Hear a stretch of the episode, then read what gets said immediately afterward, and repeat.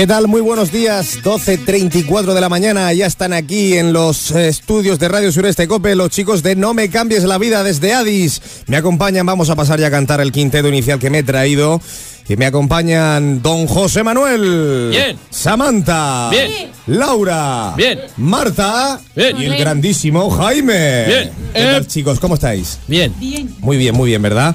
Vamos a ver Ole. quién patrocina este programa. Este programa está patrocinado por Viajes Playa Flamenca. Trato personalizado a cada uno de nuestros clientes, dedicados a que usted disfrute de ese viaje inolvidable, cuidando cada detalle y garantizándole la mejor relación calidad-precio. Estamos ubicados en el corazón de la Costa Blanca, en Playa Flamenca, frente al Ayuntamiento de Orihuela, en la costa. Y no quiero que se me pase comentaros que Adis cuenta con un servicio de apoyo terapéutico formado por un gran equipo de, fisio- de fisioterapeutas, psicólogos, logopedas y maestros en pedagogía terapéutica. Este servicio se realiza por las tardes en sesiones individuales o de grupo. Para más información puedes enviar un email al correo aterapéutico@adisvegabaja.org o concertando una cita llamando al número 667-469-233. Si buscas un tratamiento de calidad, no dudes en llamarnos.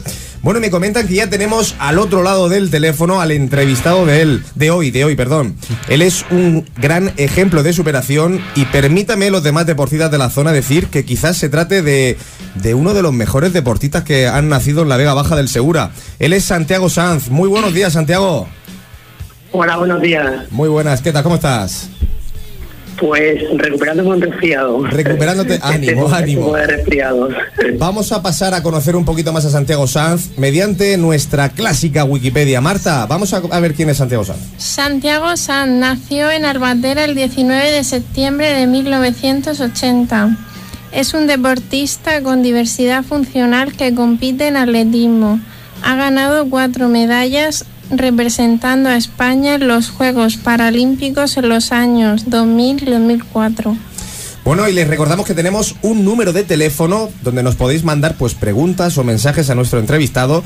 El número de teléfono es el 669-850443. 669-850443. Y ahora ya vamos a arrancar con la entrevista. Samantha, lancémosle una pregunta a Santiago.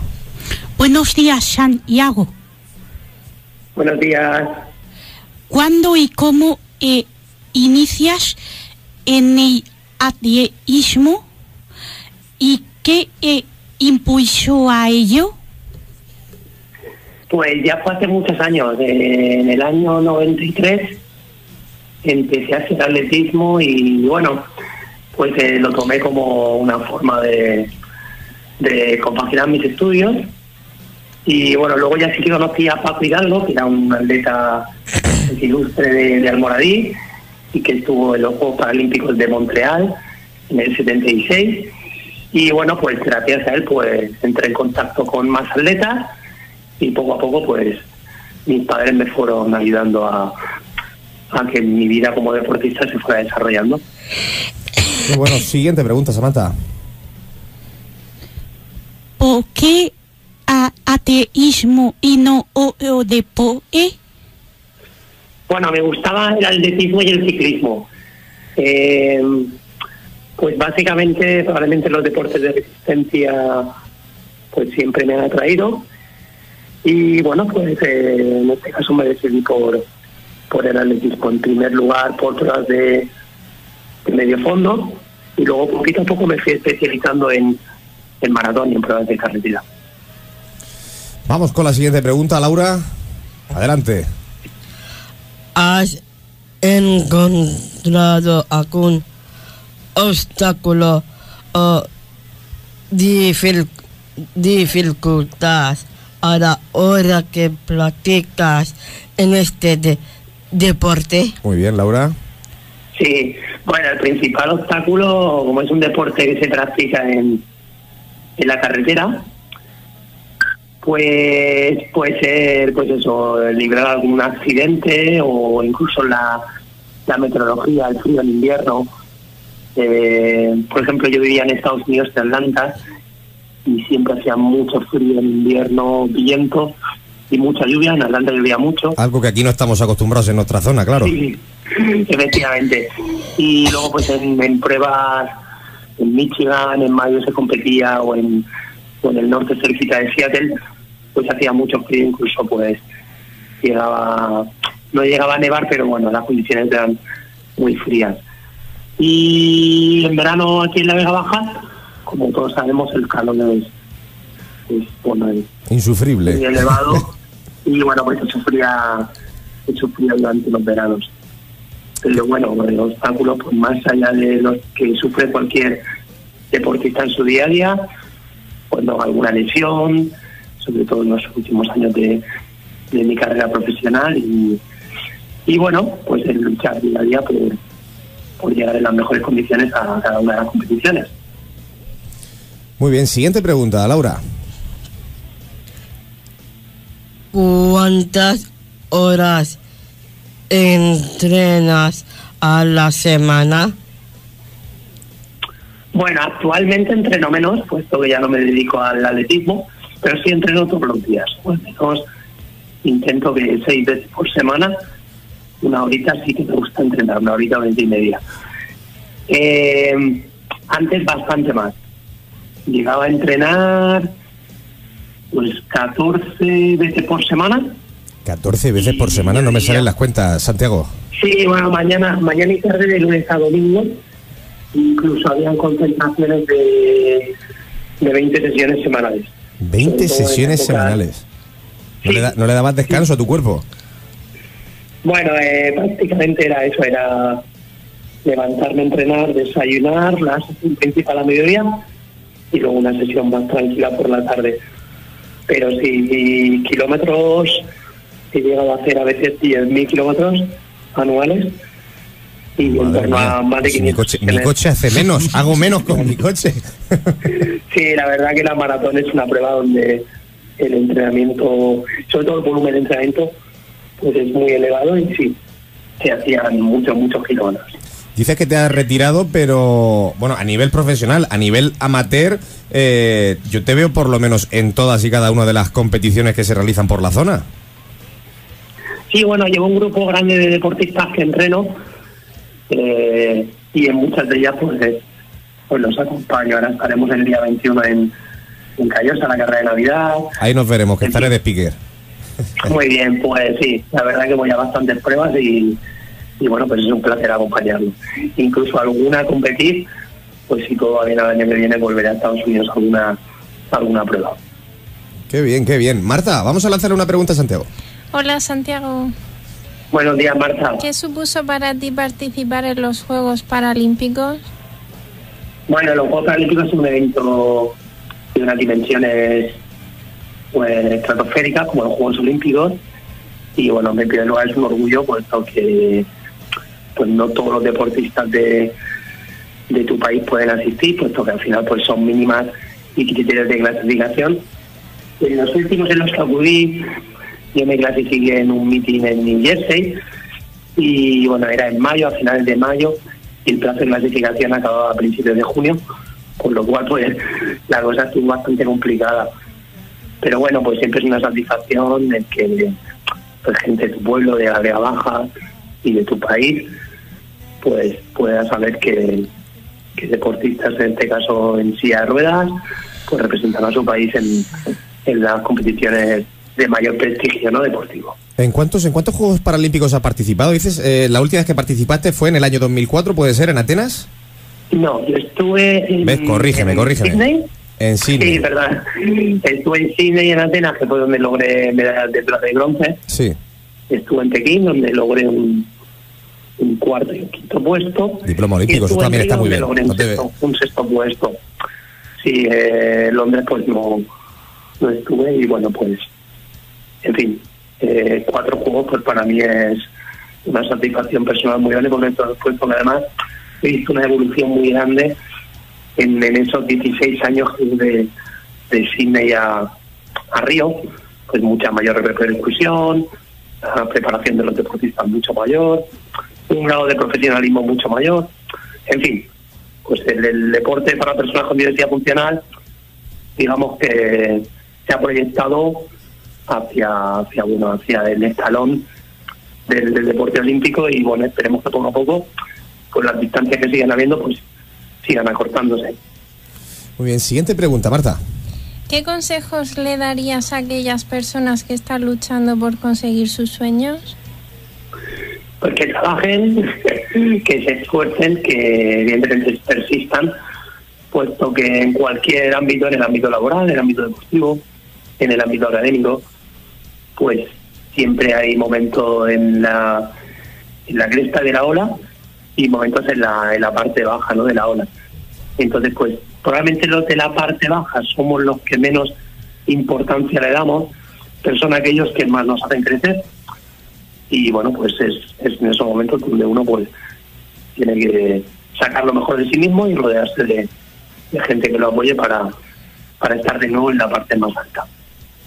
Siguiente pregunta, Marta. ¿Has tenido que renunciar a algo para poder llegar tan lejos en el deporte? Sí, eh, a ver, eh, renunciar.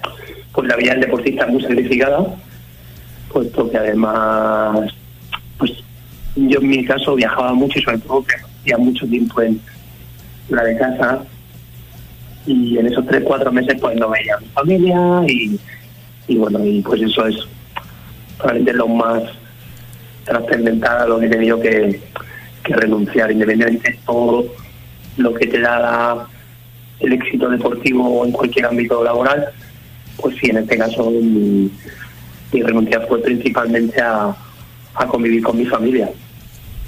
Qué duro, qué duro suena.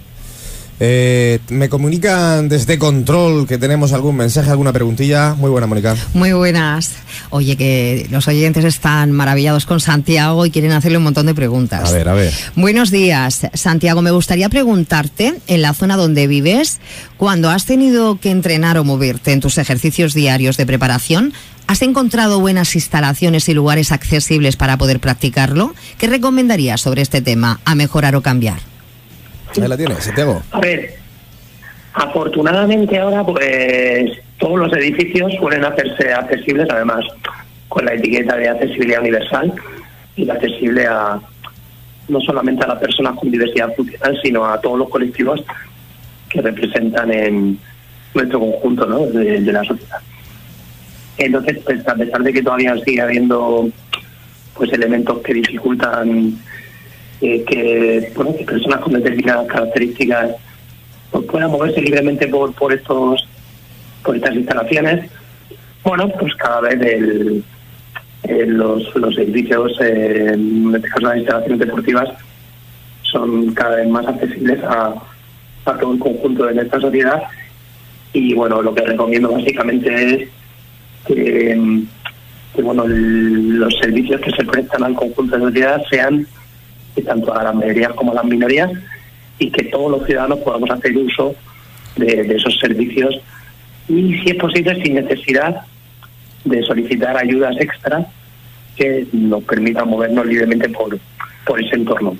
Ese es el consejo que, que doy. ¿Tenemos alguna pregunta más, Mónica? Sí. Eh, otro oyente nos dice, ¿crees que vivimos en una zona accesible para las personas con diversidad funcional? ¿Qué barreras te encuentras en tu vida diaria? Muchas gracias, Adis, por este programa tan maravilloso. Bueno, eh, si comparamos España con, con otros países donde me he movido, por ejemplo, estuve en Kenia entrenando a deportistas keniatas, o mi tesis doctoral, el estudio de tesis doctoral, lo hice en el altiplano peruano, pues sí, es infinitamente más accesible. Pero evidentemente, sobre todo en los cascos antiguos eh, de nuestros municipios, pues en mi caso Albatera o bueno, Orihuela, en fin, los cascos eh, antiguos de, los municipios de la Hoja, pues probablemente necesiten alguna reestructuración, sobre todo en aceras y bueno, en accesos a estas aceras, para que personas, por ejemplo, no, no en mi caso, porque al fin y al cabo, librar un escalón con, con una silla de ruedas manual no, no es un gran, gran impedimento. Tenemos que pensar en aquellas personas mucho más dependientes, ¿no? Personas que utilizan sillas de ruedas eléctricas, personas con andadores, pues son a ellos a los que deberíamos de preguntar qué necesitan para que puedan moverse sin ninguna traba por, por el entorno que los rodea. Muy bien, siguiente pregunta, José Manuel. Buenos días. Hola, buenos días, Manuel. ¿Qué se siente al ganar una medalla paralímpica representando a tu país?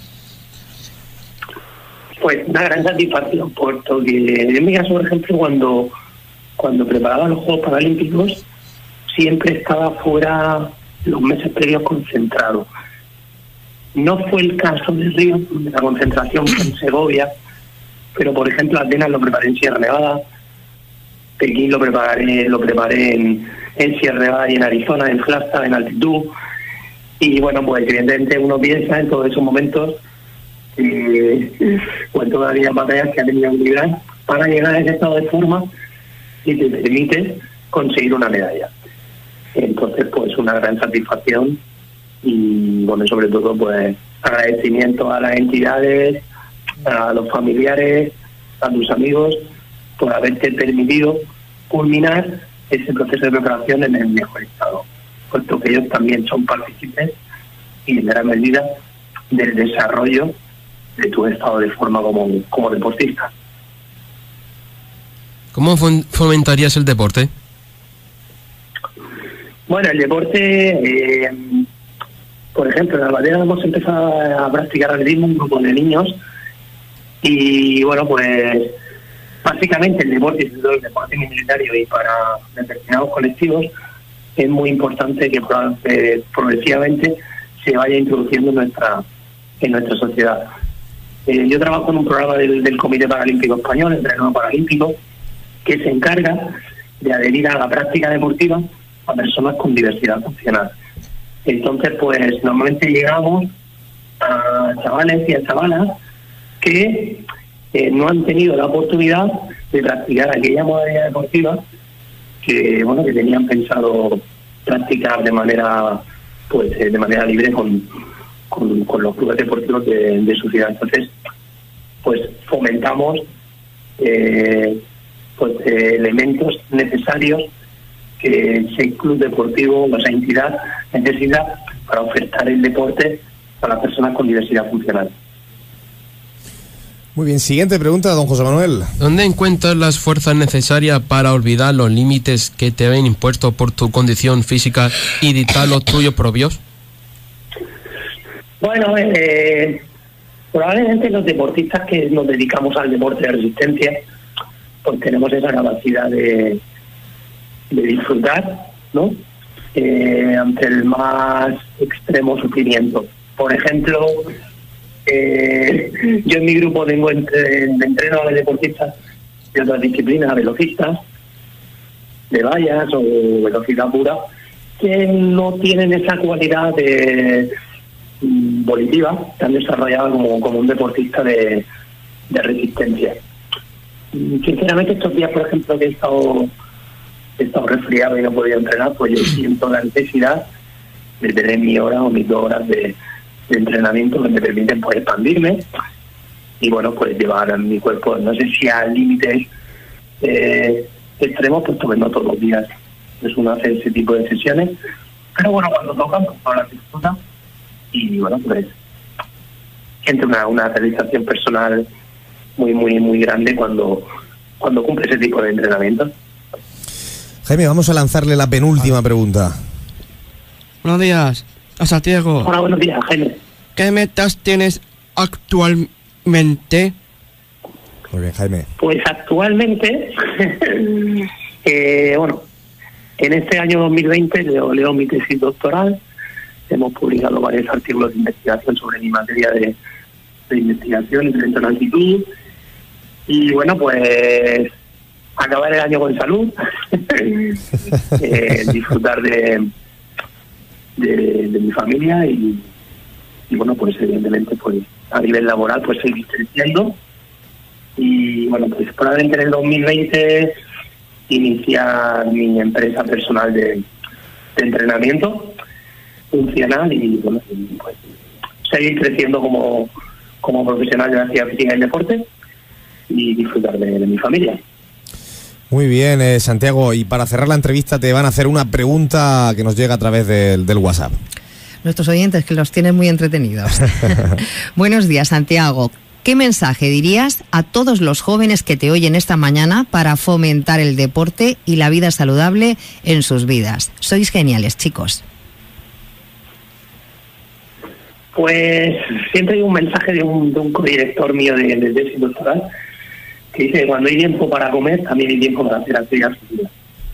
Es decir, busca ese momento personal que te permita expandirte y te permita desconectar de aplicaciones móviles, redes sociales, etcétera, porque al fin y al cabo eso es un momento compartido, pero no es tuyo. Y encuentras ese momento diario y lo pones en marcha en tu en tu día a día, probablemente no solamente mejorarás tu estado de forma, sino mejorarás tu autoestima y tu grado de dependencia. Entonces, pues, eh, compagínalo con tus estudios, con tu vida laboral y si puedes además compartirlo con tu pareja o con tu familia, pues mucho mejor. Qué bonito escucharte, Santiago. De verdad, muchísimas gracias por, por ser un ejemplo de superación, gracias por dar visibilidad a las personas con diversidad funcional y, y gracias por atendernos en esta entrevista. Vamos a rematar ya la, y cerramos este programa de No me cambies la vida con un chiste de Samantha. Clasicazo también. ¿Qué dice? Un semáforo o semáforo. ¿Qué le dices? Santiago, ¿tú te lo sabes? Pues no, no lo he oído. a ver, remátalo, Samantha. Espera, que me estoy cambiando. Ahí lo tenemos. Pues nada, hasta aquí este programa. Nos vemos el lunes que viene en Radio Sureste Cope. No te pierdas el programa de No me cambies la vida de Adis. Adiós. Adiós. Adiós.